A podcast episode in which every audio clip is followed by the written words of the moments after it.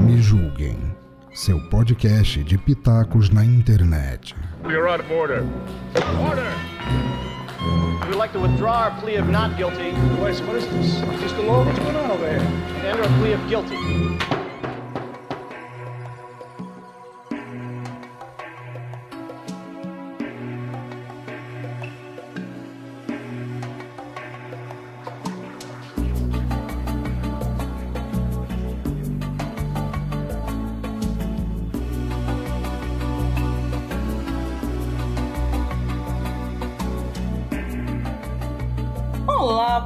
Lindo e maravilhoso que está aqui junto conosco hoje nesse programa incrível. Sim, você está no Me Julgue Podcast, o seu podcast acima de qualquer suspeito. E o tema de hoje é sobre autismo. É, e nós temos aqui um convidado super especial, que é o Pensador Louco, lá do Teatro Escuro do Pensador Louco. Apresente-se, Pensador, além apesar de eu já ter te apresentado, para os nossos ouvintes. Oi, para todo mundo, eu sou o Pensador Louco, eu sou autista, talvez por isso eu tenha virado podcast e vai ser um prazer participar aqui. E aqui do meu lado, minha companheira de bancada, Dona Cristiane Navarro, apresente-se. Olá, pessoas lindas e maravilhosas. Meu nome é Cristiane Navarro, faço parte do Papo de Calçada e também do Desculpa DQC. Certo, pessoas? Hoje nosso objetivo não é exatamente trazer um técnico para falar, mas trazer uma pessoa que tem essa vivência. Então, antes da gente começar, eu gostaria de ler um pouquinho sobre o que é o autismo, né? Ou o nome técnico que é transtorno do espectro do autismo. É, as informações que eu, te, que eu deixei, que eu vou te dar para vocês aqui, elas vieram todas da revista Autismo, que é uma revista é, oficial no Brasil que trata do assunto. Vou deixar o link para vocês acompanharem depois aí embaixo no feed. É feed, né, galera? Eu tô aprendendo esse negócio aí. Mas vamos lá. O autismo, né, que tem o um nome técnico oficial, é um transtorno do espectro do autismo, ou TEA, ele é uma condição de saúde caracterizada por déficit em três importantes áreas do desenvolvimento: a comunicação, a socialização e o comportamento. É importante que vocês entendam que não existe só um tipo de autismo, mas muitos subtipos que se manifestam de uma maneira única em cada pessoa. Então não adianta você tentar colocar o autista numa caixinha. Ele é tão abrangente hoje a, a percepção que se tem de, de, desse transtorno, né, que eles usam o termo espectro por causa dos diversos níveis de comprometimento. Então você vai encontrar desde pessoas com outras doenças e condições associadas, o que a gente chama de comorbidades, como deficiência intelectual e epilepsia, e até pessoas super independentes com a vida comum e muitas, exatamente muitas, que nem foram diagnosticadas ou seja, nem sabem que possui espectro autista. Não se sabe completamente a causa do autismo ainda, mas já temos aqui uma ideia de que é um transtorno multifatorial. Alguns estudos recentes têm demonstrado que fatores genéticos são os mais importantes na determinação de suas causas, cerca de 97%. 81% desses estudos eles identificam isso como hereditário, embora alguns fatores ambientais, menos de 3%, é, são identificados também. Esses, esses fatores é, ambientais ainda não têm uma. Como é que eu vou dizer? Uma pacificação na comunidade científica. São dados ainda controversos que demandam de mais estudos. E aí você vai pensar assim, tá, mas quais são os, os, sinais? Para primeiro, vocês precisam entender que o autismo é uma coisa que a pessoa nasce com, né? É, ela não ela é uma coisa como o TDA. Eu sou TDA. Né? Existem TDAs com a comorbidade com autismo também. E assim, ele você pode verificar a partir chega de partir de um ano, um ano e meio de idade, você pode verificar alguns, alguns sinais. O tratamento ele é para ele é social, é para você melhorar a sociabilidade, a aprendizagem, a interação da pessoa. Então assim, o tratamento para o autismo ele é personalizado e ele é interdisciplinar, ou seja, não adianta só psico, o psicólogo, né? Vocês têm. É, muita, alguns pacientes vão se beneficiar de intervenções é, de fonoaudiólogos, terapeutas ocupacionais, psiquiatras, entre outros profissionais, né? Dependendo da necessidade e do grau de cada um. O Brasil, ele é considerado, na atual classificação internacional de doenças, a CID-11, ele recebe o código 6A02 o antigo F84 na CID-10, que foi atualizado agora em julho de 2000, junho de 2018, que agora também recebe o nome de TEA, que é o transtorno do espectro autista. É importante falar que a hiperatividade com déficit de atenção, que é o TDA, ele entrou nessa última atualização do CID, né, com uma doença é, da mente. A gente agora, ela, a gente agora não é mais considerado um doente, né, mas a gente é considerado agora como um, trans, um transtorno mental, né, de, de nascimento. Estou fazendo uma defesa do meu e também estou entrando um pouco de desculpa, porque, aliás, desculpa é uma característica muito TDA. Né? É, Estima-se que um terço das pessoas com autismo tem algum nível de deficiência intelectual. Não é todos, são todos, tá? Algumas notícias, que, é, condições clínicas associadas ao autismo aparecem com mais frequência, como distúrbios gastrointestinais, convulsões, distúrbios do sono, o déficit de deficiência de atenção, que é o TDA, a ansiedade e algumas fobias. Se alguém tivesse alguma pergunta para fazer, quiser mandar mensagem para a gente, nosso e-mail está aqui embaixo. A gente vai tentar encaminhar é, essa, fazer essa pesquisa, mas o certo, gente, é que vocês procurem um médico para fazer a verificação. É, se você tiver alguma dúvida, se você conhece alguém ou se você acha que se encaixa em alguma coisa assim. Mas agora que eu já dei esse monte de informação chata para vocês, eu gostaria de falar com o nosso convidado.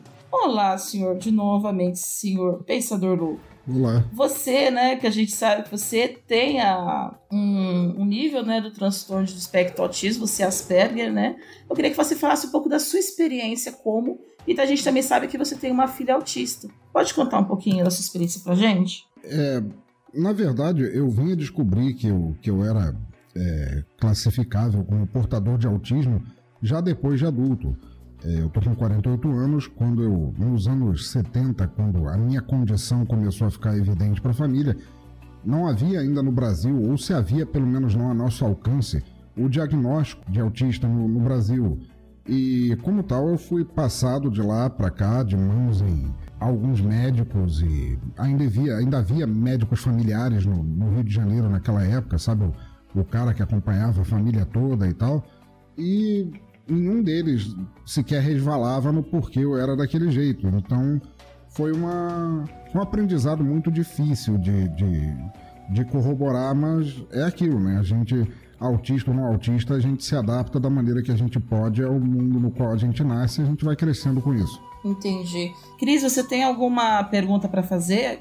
Só para a gente entender melhor, pensador, quando você disse para entender como eu era daquele jeito, é que jeito exatamente vinha da, tua visão de como você era e como você acha ou as pessoas te enxergavam como você era. É, na verdade isso acontece até hoje. Eu aprendi apenas a. Eu apenas desenvolvi mecanismos para conseguir lidar com isso, mas basicamente a incapacidade de entender expressões é, faciais das pessoas, é, respostas emocionais, a tendência a levar como fidedigno tudo que a pessoa dissesse e como tal ser incapaz de discernir se a pessoa estava mentindo, me sacaneando ou era verdade o que ela dizia. A tendência a me isolar, a, a incapacidade de conseguir me conectar emocionalmente ou em termos de comunicação com quaisquer pessoas, incluindo pais, família, tudo, amigos, escola.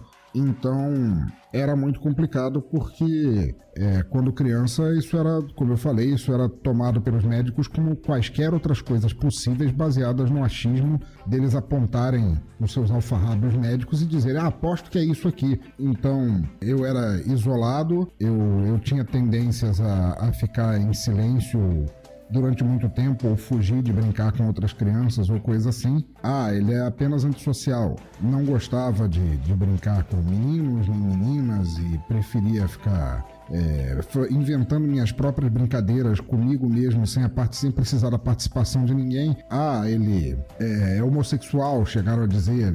Inventaram um, um monte de, de coisas ah, não, teu filho tem tendências homossexuais, ele, isso aí é timidez enrustida, e por aí vai, um monte de coisa. Mas basicamente, por não saber o que era autismo, acho que meus pais, meus pais não sabiam, os médicos não sabiam o que era autismo, eu acabei tendo que desenvolver métodos próprios, porque eu, tudo bem, em casa, por mais que meus pais expressassem de vez em quando o quanto eu era esquisito e que eles não esperavam ter um filho desse jeito, na escola a situação era outra completamente diferente, né? Na escola, você sabe, né? É um campo de guerra. Você fala uma parada meio estranha ou não age do jeito que, que todo mundo deveria agir, você acaba apanhando em algum lugar. Então, foi, foi complicado. Assim. Nossa, assim. eu, eu bem que entendo, porque eu passei também por essa questão, por ser TDA, e a gente parece que enxerga o mundo de longe. Eu não sei se você também acha ver a vida assim, mas eu até hoje eu enxergo a vida como se eu fosse uma espectadora das interações sociais, assim. Que eu, parece sim, que, eu não, que eu, não, eu não consigo me conectar exatamente com as pessoas que estão ali. Eu tento, eu tento tentar parecer ser normal, neurotípica, como as pessoas dizem hoje, ou tentar me encaixar nas interações, mas sinceramente, eu juro, tem situações que eu não sei como eu devo proceder. Eu não sei qual é o protocolo social para aquilo. Não sei se você se sente assim. Não, com certeza. Eu costumo dizer, e foi a forma, à medida que eu fui crescendo, a forma melhor que eu arrumei de descrever como eu sinto o mundo e as pessoas à volta é como num tipo um joguinho de luta, sabe? Tipo Street Fighter. Você vê os dois PCs principais se porrando ali na frente e atrás tem todo aquele cenário colorido de gente se mexendo e tudo mais, mas eles não fazem parte do jogo. Eles estão ali porque estão, mas eles não são pessoas. Até alguém realmente interagir comigo e conseguir ultrapassar essa barreira a ponto de eu entender o que a pessoa está querendo dizer ou o que quer de mim e poder devolver para ela uma resposta lógica, emocional ou intelectual, as pessoas são cenário. Eu sequer consigo enxergá-las normalmente como pessoas. Elas são apenas. Eu sei que elas são pessoas, eu sei que elas estão vivas, mas isso não faz a menor diferença para mim. Entendi. Então eu entendo bem o que você quer dizer. É como ver o mundo de longe. É, né? como se você fosse um espectador de si mesmo, talvez. Isso. Às vezes a gente também, né, enxerga nossas próprias atitudes de longe. Tipo, agora o que, que eu vou fazer? Qual é a atitude que eu vou tomar? O que, que as pessoas esperam que eu faça? Eu acho que é mais uma questão da gente tentar se encaixar no que as pessoas esperam que a gente haja, interaja socialmente, do que na verdade a gente, porque às vezes a gente também não se importa, não percebe, não consegue compreender, né? E isso realmente é um campo de guerra na escola. Né? Eu, eu, eu, imagino que você passou porque eu tive vários problemas né, dentro da escola, sendo uma TDA e também só fui diagnosticada na fase adulta. Eu quero deixar uma informação para vocês, ouvintes. Existem quatro graus hoje em dia né, que nós temos identificados de autismo: os de baixa funcionalidade, que são aqueles que interagem mal, que em geral vivem repetindo movimentos e apresentam algum tipo de deficiência no campo mental. E ele vai exigir de um tratamento para a vida toda e um acompanhamento múltiplos profissionais para o resto da vida. E a gente tem a média funcionalidade, que são conhecidos como autistas clássicos, que têm a dificuldade de se comunicar, não olham nos olhos dos outros e acabam repetindo comportamentos. O de alta funcionalidade também são chamados de ASPs ou Aspergers, que é o caso, o caso do nosso colega pensador, nosso querido convidado, que tem os mesmos prejuízos, mas tem um grau bem leve, né? Então eles acabam conseguindo estudar, trabalhar, formar família, e muitos acabam não sendo diagnosticados durante a vida. Às vezes vão ser diagnosticados já na fase adulta, às vezes bem mais velhos já e a síndrome de Savant, que é, são cerca de 10% das pessoas com, a, com o TEA, né?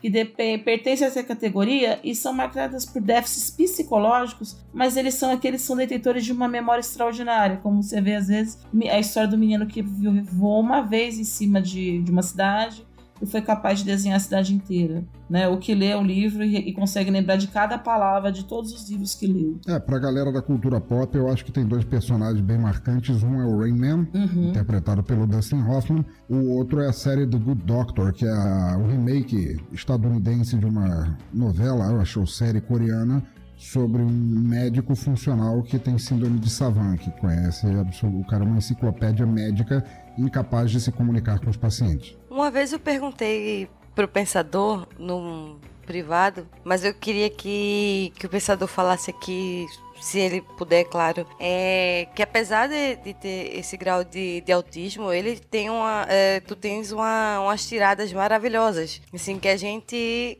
cai na risada contigo. Do nada tu solta uma frase assim extraordinária. E aí você me falou uma vez que isso aí meio que era um mecanismo de, de defesa teu, que tu já tinha treinado para aprender isso. Como é que foi, pensador? É, você tá certa. Como eu falei, eu tive problemas muito grandes de comunicação, de conexão, tanto com minha família, quanto com professores, quanto com crianças e amigos e etc e tal. E eu aprendi a ler muito, muito cedo na vida, muito cedo mesmo. Eu acho que com um ano e meio eu já lia. Eu comecei a ler tudo que me passasse pela frente. Claro, naquela época não tinha internet, televisão era uma só e era disputada a tapa pelos adultos. Eu não tinha muita opção, então eu comecei a ler depois assistindo filmes, desenhos. Então eu comecei a perceber que uma vez que eu era incapaz de concatenar com as pessoas à minha volta, ao menos eu podia pegar exemplos, pegar samples literários ou em filmes ou revistas ou desenhos, o que quer que fosse, de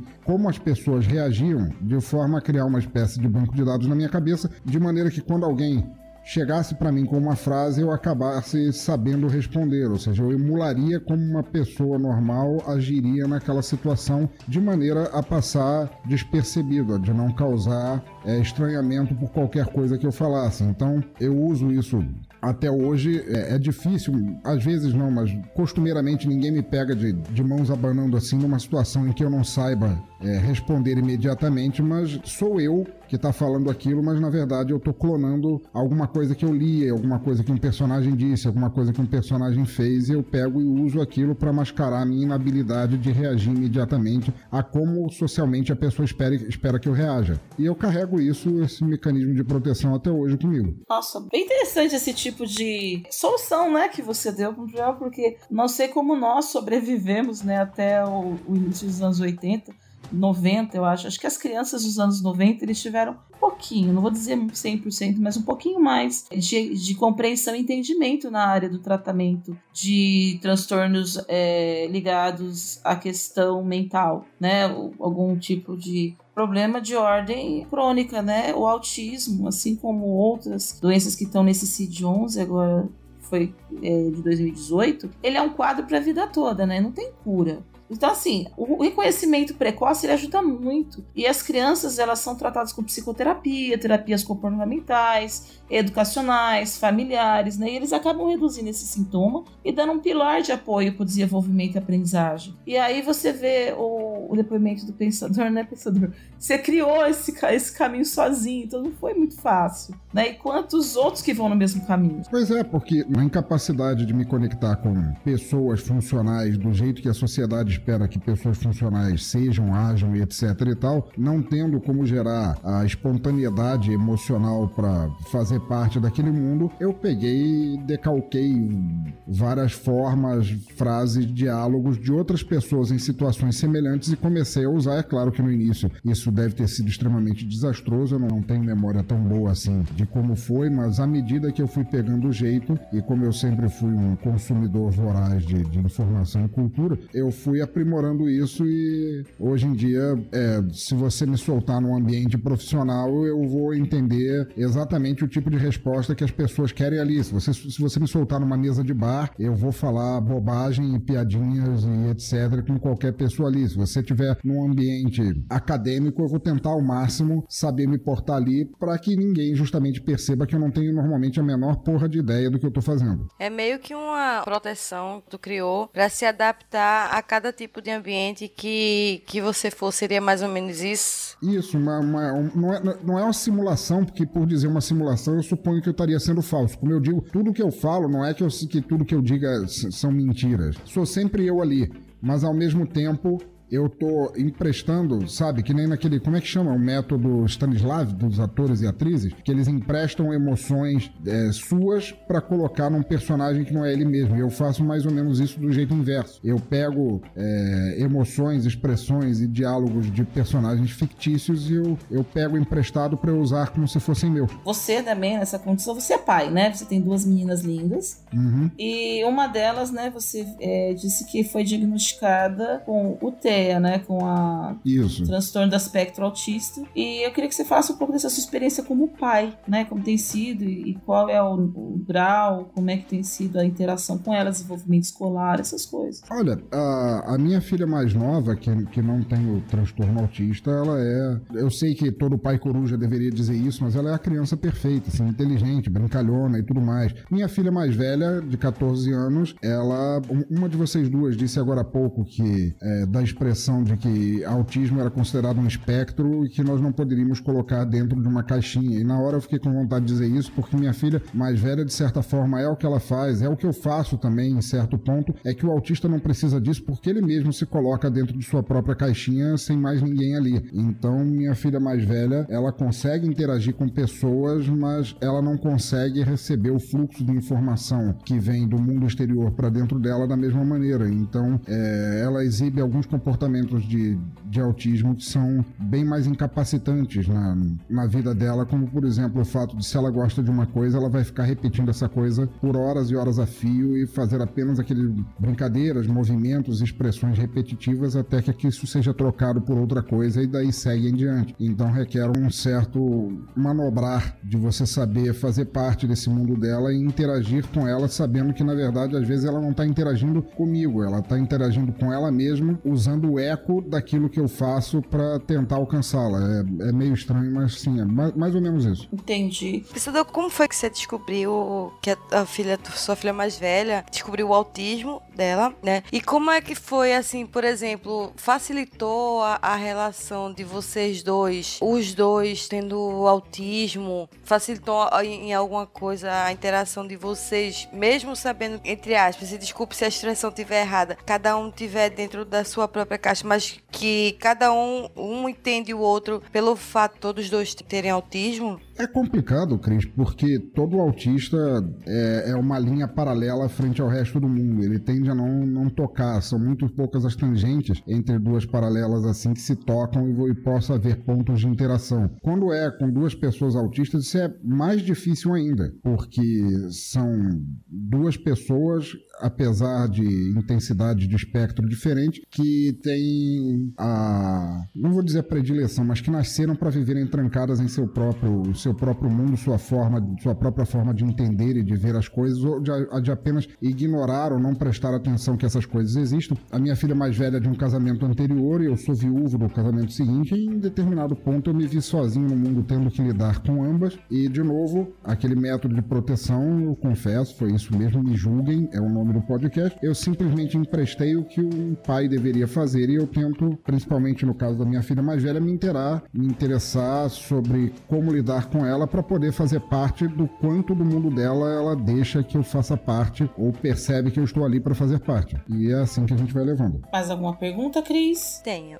Como é que foi que você descobriu que a sua filha mais velha tinha é, autismo? Para te responder isso, eu tenho que responder em como é que eu descobri sobre mim mesmo, né? Minha Josi, minha falecida esposa, ela era, ela tinha uma empatia com todo mundo. Ela era tipo assim o oposto do autismo. Ela era hiper ultra empática com tudo e todos. E logo que a gente começou a não a namorar, mas que a gente começou a viver junto, ela notou quando a convivência suplantou o meu mecanismo de proteção e a gente começou a dividir todos os momentos possíveis juntos, ela começou a perceber e ela um dia falou: "Cara, eu acho que você é autista. Eu acho que a gente deve ir no médico porque você é estranho". Ela falava isso. Você é um eu, eu acho que você é autista, mas você é um autista estranho porque você é um autista que interage. E aí ela me levou no médico, eu fiz vários testes, exames e consultas e etc e tal até chegar nisso. E como eu fica comigo só nos finais de semana foi mais difícil porque a mãe dela, percebendo isso, é muito mais claro de perceber nela do que em mim, percebendo que havia isso, também levou em dezenas de médicos que fizeram dezenas de diagnósticos, é, alguns sugerindo que ela tinha coisas como síndrome de Coffin-Lowry, que não é possível porque isso normalmente vem acompanhado de deformações físicas, posturais e faciais, e, e foi passando por várias etapas até que eu novamente a pedido da, da, da minha falecida esposa, eu peguei e falei, não, peraí, deixa eu ver, e aí consegui o diagnóstico e ela realmente é autista é, num nível mais severo do que o meu. Ela, do ponto em que ela tá, é difícil ela evoluir funcionalmente na sociedade, mas até o ponto em que ela chegou, ela chegou. E qualquer evolução que ela tenha tem que vir mais dela do que do mundo em si. O que eu posso fazer no, no tempo que eu tenho para ficar com ela é, é tentar cutucar, deixar à mostra novas possibilidades e esperar que alguma delas ultrapasse essa barreira e ela consiga pegar a isca e seguir daí em diante. Mas basicamente foi isso que aconteceu. Como eu disse, né, eu também estou passando por um processo de, de diagnóstico. Talvez eu também seja uma ASP, né? E talvez, né, é, isso explique um pouco do porquê que eu também eu acabo sendo assim, olhando o mundo de mal de fora, uma coisa. Mas, assim, o TDL já está diagnosticado, então o, todos os desculpas que eu pedi até agora, me desculpem, me julguem que eu acho que é uma característica muito marcante, né? Na verdade, a gente tá evitando falar o nome da, da filha mais velha e a das filhas do, do pensador, porque querendo ou não, são crianças e a gente tem que resguardar. É, melhor, isso. Isso. Ah, é por isso que a gente se trata pela, pela filha mais velha ou a filha mais nova. E aí, pra quem não sabe, o pensador é nosso amigo pessoal, né? E, Oh, yeah. e a gente frequentou a casa do, do pensador. E aí, foi- quando eu cheguei, eu não me toquei, o pensador já havia me falado que, que a filha mais velha dele tem o autismo. Só que eu cheguei assim, eu fui abraçar ela, depois deu aquele toque na minha cabeça assim, eu disse, cara, não, não. Primeiro, espera, para, espera e vê se ela vem. Se ela vier, tudo bem. Vê aquele toque na cabeça de respeitar o espaço do outro. E aí eu parei, fiquei de braços abertos e ela veio até mim. Veio, veio me abraçar. Cara, quando vem de uma pessoa que, que tem autismo, que vem te abraçar assim, eu não sei explicar, não sei falar com qual que é o sentimento, mas é tipo assim, pô, ela veio me abraçar e, tipo, ela sentiu confiança em mim. Eu, particularmente, eu já. É, mas é, desculpa, desculpa te interromper, mas é, você notou como o abraço dela foi um abraço, mas ao mesmo tempo foi um abraço mais por ela já estar condicionada a fazer isso do que ter sido um abraço necessariamente voluntário. Porque ela Sim. vai, abraça e logo solta pra dizer, ó, já fiz isso aqui, então Já deu. sabe? É, já deu, basicamente é isso, assim. Assim como você deve ter notado quando a, a minha filha mais velha e a tua filha brincaram juntas e tal, que várias vezes na conversa das duas, a minha filha mais velha ficava repetindo as mesmas frases e expressões que é justamente o nervosismo de não, não, por não conseguir ir além naquilo, ela se ater àquilo que funcionou antes. Então ela fica replicando e replicando e replicando aquilo porque é o porto seguro da interação que elas têm ali. Aquilo ali ela pode confiar, então ela fica repetindo como se revivendo aquele diálogo que elas tiveram várias e várias vezes. Sim, mas assim, eu não não convivi, não, não tenho um autismo, mas assim, pelo que não sei, o povo fala, é, tem autistas que eles têm dificuldade em toque, que nem, nem pensar chegar perto. Mas o, a questão que eu falei de questão dela ter chegado e abraçado, mesmo logo tocando e, e soltando, é que mesmo assim ela ainda consegue aquele mecanismo, mesmo que seja por alguns segundos ou frações de segundo, ela ainda consegue. Mas tem autista que, que ele não consegue nem chegar perto, não consegue trocar palavra, não consegue trocar um olhar. E eu vi algumas reportagens uma vez que pais sofriam, pai e mãe no caso, sofriam porque nunca tinha conseguido abraçar o filho. Aí eu fico imaginando, deve ter, deve ser muito difícil tanto para para quem sofre, pros pais que sofrem por não poder dar um abraço ou um beijo no filho, e quanto pro, pro autista que também não consegue se aproximar. A tua filha mais velha, pensador, teve essa fase? Foi um treinamento? Não sei assim se pode ser. Teve, eu, eu suponho que ela tenha tido, porque eu lembro quando ela não gostava de encostar em outras pessoas e depois de um tempo ela passou a gostar. Mas tem coisas que ela não suplantou até hoje. Tipo, ela, ela nunca vai chegar pra você, por exemplo, e dizer que gosta de você, que é uma coisa relativamente traumática, eu suponho, pra pais normais. Eu nunca ouvi da minha filha dizer que me ama. Eu sei que ela me ama porque ela gosta de vir aqui, ela gosta de falar comigo e tal, mas esse tipo de espontaneidade de chegar e dizer, pai, eu te amo, pai, você tá assim, pai, você tá assado. Se ela me ver com uma roupa nova, por exemplo, ela nunca vai dizer, pai, você tá bonito. Ela vai ficar comentando a blusa, pai, essa blusa é cinza, pai, essa blusa tem não sei o que, essa blusa é bonita, mas ela nunca vai falar que eu tô bonito, sabe? São, são limites disso. Eu suponho que para outros pais deva ser bem complicado isso mas ela evoluiu bastante. E até o contato com a minha filha mais nova, que é tipo a líder da gangue, que simplesmente não se importa com o fato dela ter essas limitações, só fala: não, a gente vai brincar disso e vou te carregar comigo. E minha filha mais velha só vai. Ela, na verdade, só vai. Que não deixa também de ser um estímulo para ela estar tá interagindo também sim, sim. Com, com, com, as outras pessoas, no caso, né? Sim, mas isso aí é independente, eu suponho, do, do, do espectro autista, até porque não sou estudioso para falar, mas muitos têm em comum.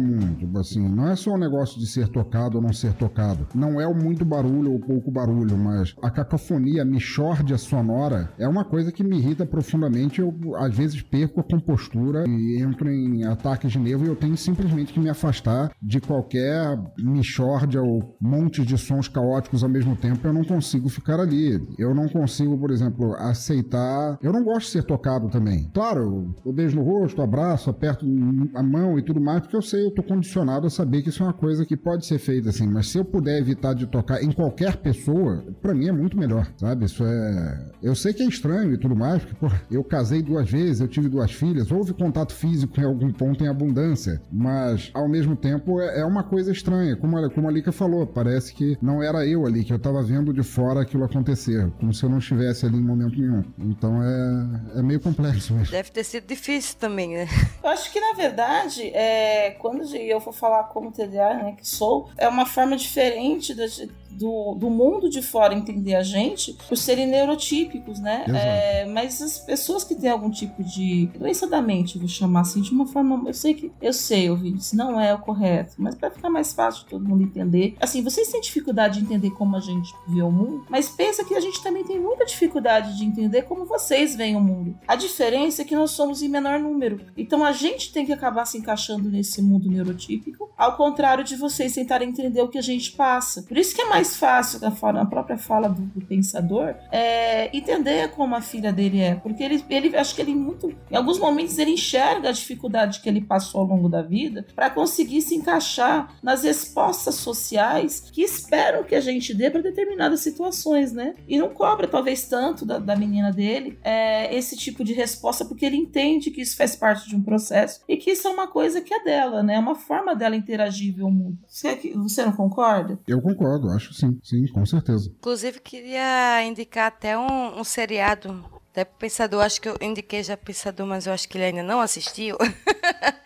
Provavelmente não, mas fala de novo. É o Atypical. Atypical, oh, correto. Eu acho que é essa a pronúncia. É, que é um, um seriado de um, de um autista. Tem uma parte do seriado em que ele quer participar, a namorada que ele, que ele tem quer que ele participe do baile né, daqueles bailes de final de ano, em escola americana. Só que ele tem dificuldade em qualquer tipo de barulho. Ele não não consegue ficar, ele já corre ficando nervoso, já sai de perto correndo. E aí o que que os amigos fizeram dele? Eles pegaram, fizeram um baile silencioso para eh, quem gosta de música, coloca um fone de ouvido e aí ele pôde participar normalmente junto com o resto da turma. Foi o meio que a turma conseguiu de incluir ele na, na questão da, das festas, assim. Sim, durante muito tempo, um, um do, uma das maiores barreiras que eu tive que atravessar foi a incapacidade de mostrar para pessoas ditas normais, neuroativas, a Lika falou. Neurotípicas. Neurotípicas, obrigado. Que não é. Que o, que o meu comportamento não é frieza. É, por exemplo, a incapacidade de demonstrar ciúme ou de, sabe, de tomar tomar esse tipo de, de, de atitude assim num, namoro era muito estranho e normalmente, ah, você não se importa comigo. Não é que eu não me importe, eu me importo. Eu apenas não como você espera, mas, sabe, se. Ah, mas se eu ficar com outra pessoa, pô, se você ficar com outra pessoa, eu vou virar as costas e vou embora. Ah, mas então não importa nada pra você. Não importa, apenas não do jeito que você imagina. Então, sabe, não é que a gente não entenda o mundo da, das pessoas normais ou como a vida normal deveria ser. Eu acho até que autistas entendem enquanto informação enquanto didatismo a gente entende perfeitamente. A gente apenas não consegue botar o uso disso ou ver necessidade para isso. Eu não vejo a menor necessidade, a menor lógica em ser algo diferente do que eu sou, porque eu não consigo é, me ver diferente do que eu sou, eu não consigo extrapolar isso como eu disse novamente, eu posso no máximo decalcar a, a, máscara de alguém que seria e aí passar nas entrelinhas despercebido, mas na verdade não. Outra característica, eu não sei se, se é verdade, mas professoras de, de, educação especial uma vez me comentou comigo é que o autista ele tem um, um, algo de especial assim vamos dizer não é esse termo mas que por exemplo ele desenvolve mais do que o, os outros lados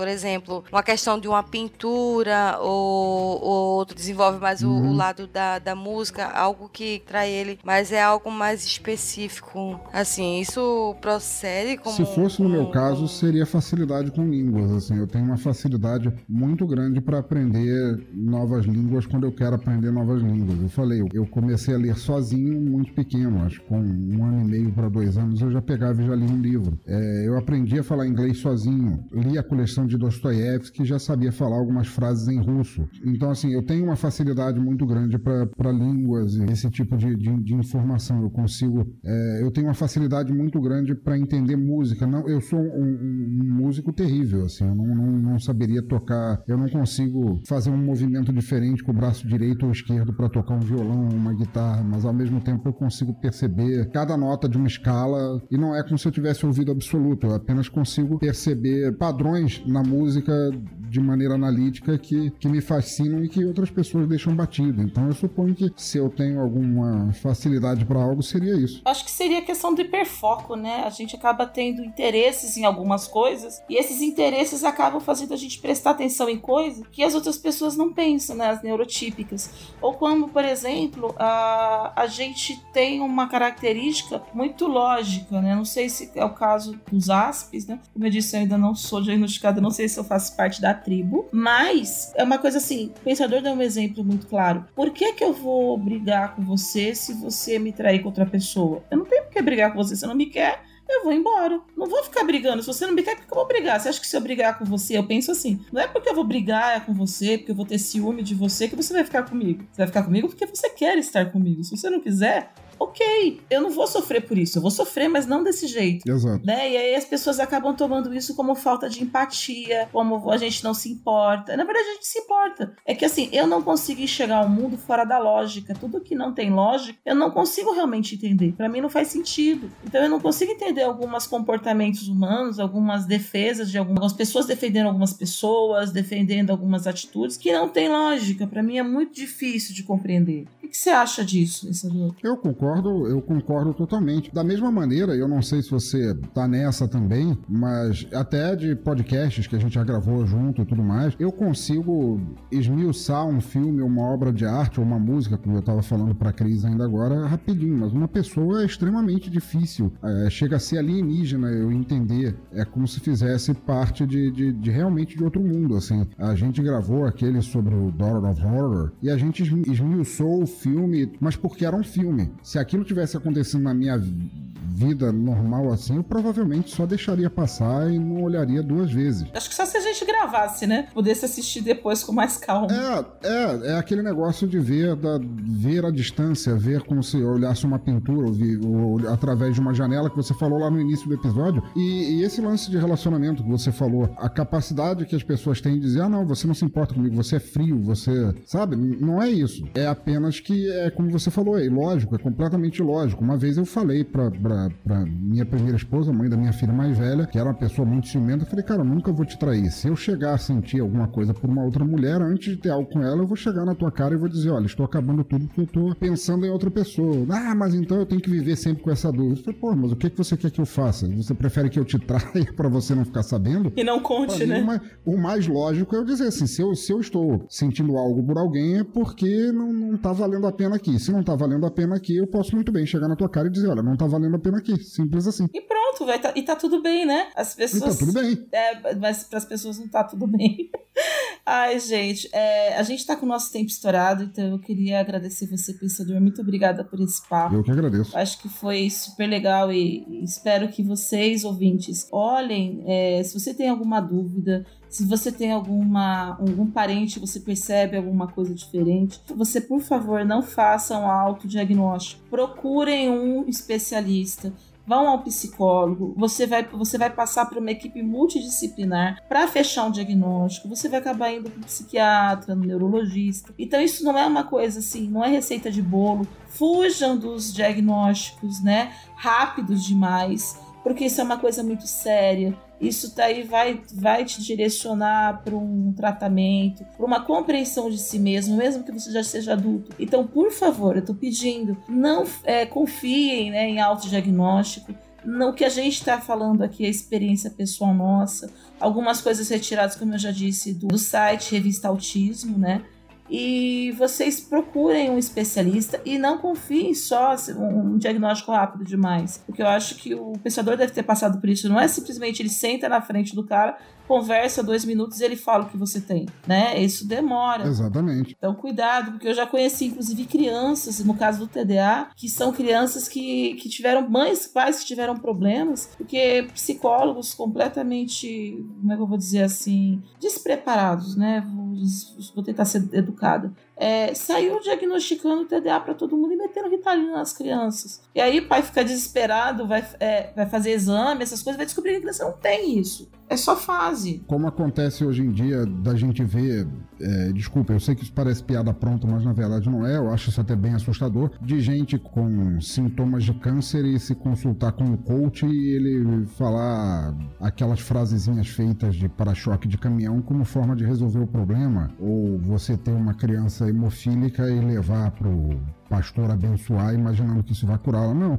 Existem profissionais específicos para diagnosticar e, e, te ajudar a lidar melhor com esse problema, que não é um problema, porque uma vez que você nasceu com ele, vai tê-lo até. É uma condição. No momento em que você morrer, é uma condição. Então não é um problema, você não, não tem que ser curado de uma coisa que não, não tem cura, você tem apenas que aprender a conviver com isso e tentar evoluir dentro do, do auxílio e da capacidade que você receber para fazer isso. Mas é muito importante que isso seja feito pelos meios certos. Isso, com uma equipe multi multifuncional, compostas de psicólogos, psiquiatras, neurologistas, fonoaudiólogos, psicopedagogos. Leve seu filho num, num especialista. Tem vários é, locais, a gente vai deixar aqui na descrição, é como a AMA, por exemplo, são lugares que vão te ajudar a entender esse processo, né? Para te ajudar a passar por isso se você for um pai de uma criança com autismo, ou se você for um adulto que de repente está aqui ouvindo e falando: Poxa vida, eu passo por isso e nunca percebi, porque é muito comum também. Eu queria até fazer, pegando um gancho de vocês, eu queria até fazer um apelo. Eu sei que é difícil,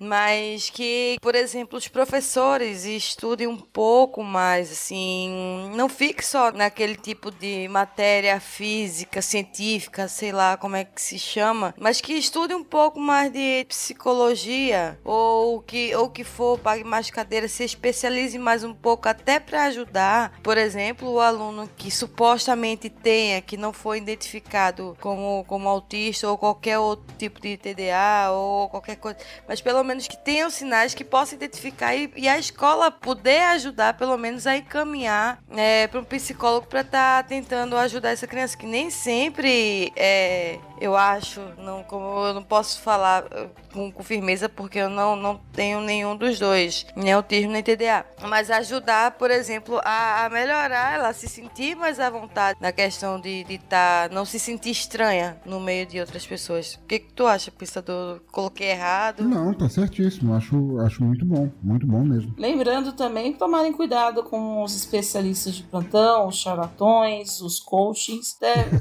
eu não, não consigo entender serve, mas tudo bem. Deve ter, né? Mas assim, é, são pessoas que estudaram, procurem pessoas que estudaram para isso, né? Veja a sua condição e assim, é muito comum. Hoje em dia, eu acho que as crianças têm muito mais suporte do que as crianças da nossa época, né? Eu também tenho 40 anos já, então sou uma criança da década de 80 e a gente tinha aquela questão de que muita coisa é frescura, é, é, é birra, né? A gente faz birra, o TDA faz muita birra, eu cresci ouvindo que era birrento. E isso acaba meio que, que incorporando até você crescer e entender que por que, que você é tão diferente, né? E assim, é, eu queria agradecer, né? A gente já estourou bastante o tempo. Então eu queria agradecer ao Pensador pelo convite. É, muito obrigado por ter aceitado vir falar um pouquinho da sua experiência com a gente. É, eu gostaria que você deixasse, fizesse seu jabá, deixasse suas redes sociais e deixasse um recadinho para os nossos ouvintes, a gente a gente compra. Olha, foi uma honra participar de um podcast. Você, eu ouvi um episódio de vocês, o primeiro, não sei quando esse segundo vai sair, mas achei maravilhoso. É tão difícil as pessoas começarem com um projeto que já funciona desde o primeiro, assim, do jeito bom que o de vocês funcionou. Então foi, assim, um privilégio poder gravar com vocês. Para quem quiser me ouvir, eu faço o Teatro Escuro do Pensador Louco. Vocês encontram em www.pensadorlouco.com com podcasts sobre músicos e artistas que vocês talvez nunca tenham ouvido, sobre audiodramas de autores e autoras em ascensão no país, sobre filmes que às vezes nunca foram lançados aqui e demais coisas culturais ou não que vocês encontrem. E espero que vocês continuem sempre ouvindo o Me que é um podcast que já me conquistou logo desde o primeiro episódio. Ai, que gracinha! Eu chorar! Os ninjas cortadores de cebola, de cebola passaram por aqui, malditos ninjas cortadores de cebola. Mal posso ver seus movimentos. Cris, fale suas redes sociais e dê seu tchau, por favor. Vocês me encontram no Papo de Calçada, no Desculpa DQC. É, o meu Instagram, para quem quiser me seguir, é cristiane.navar. Gostaria novamente de agradecer ao Pensador. Foi uma honra enorme estar recebendo você aqui em casa e dizer que a casa é sua. Quando quiser voltar, a grades não estão abertas, estão escancaradas as portas para você. e é isso, obrigada, queridos ouvintes. Bem, eu sou a Lika Moon, né? Vou também fazer o meu jabá. Vocês me contam também lá no OmegaCast, no www.omegastation.com.br. É, e, e vocês também vão me encontrar no Twitter como arroba Likamun com K no Instagram, arroba Lica Moon com C e no Facebook como Lica Moon, né? E vocês também podem mandar mensagens pra gente. Falem com a gente lá no nosso e-mail, que é mejulguempodcast.gmail.com Deixe sugestões, xingamentos, nos julguem, porque a gente, na verdade, não se importa muito, né? Mas a gente vai receber a sua reclamação e vai mandar para o nosso departamento do Foda-se e vai ficar guardado lá. Brincadeira, ouvintes. Podem mandar, a gente vai ouvir. Então não vamos chorar na. Nós não vamos chorar na pia, né? Que, de tristeza. Mas vamos receber. E você encontra as nossas redes sociais do Me Julguem. No Twitter é arroba julguemme. No, no Instagram, arroba me julguem underline podcast. Vocês vão encontrar né, nossa página no Facebook, é arroba me julguem podcast. E nós temos vários sim tags diferentes, porque a gente não deu conta de fazer igual. Então me julguem por isso. Não me importa. E não se esqueça, a gente tem as nossas, é, os nossos spin-offs, né? A gente já soltou logo depois do primeiro episódio o Jura Cris. E a gente também vai ter o Fala Lica. E sim, a gente tem spin-off desde o começo. Por quê? Porque sim, essa porra é nossa, a gente faz jeito que quiser. Então, a gente que bota a perereca na mesa e diz: quem manda aqui é a gente. é, vão cagar a regra na puta que pariu. Aí eu queria pedir uma coisa pro pensador. Opa, diga. Pensador, agora a gente criou no final do podcast, a gente pegou, a gente pede pro, pro convidado agora fazer a contagem regressiva para encerrar a gravação. Mas enfim, por favor, é, pensador, vamos fazer a contagem. Então, é de quanto até quanto? 3, 2, 1. Que contagem começa em 3 milhões e vai até zero. Não, vamos ser mais curtinhos, senão o pessoal larga a gente aqui e o, e o Maverick mata a gente. O editor mata a gente. É, então, a gente, muito obrigada por terem ficado com a gente até aqui. Um beijo no coração e tchau. Beijo, tchau. Vamos contar. 3, 2, 1. Tchau, gente. Este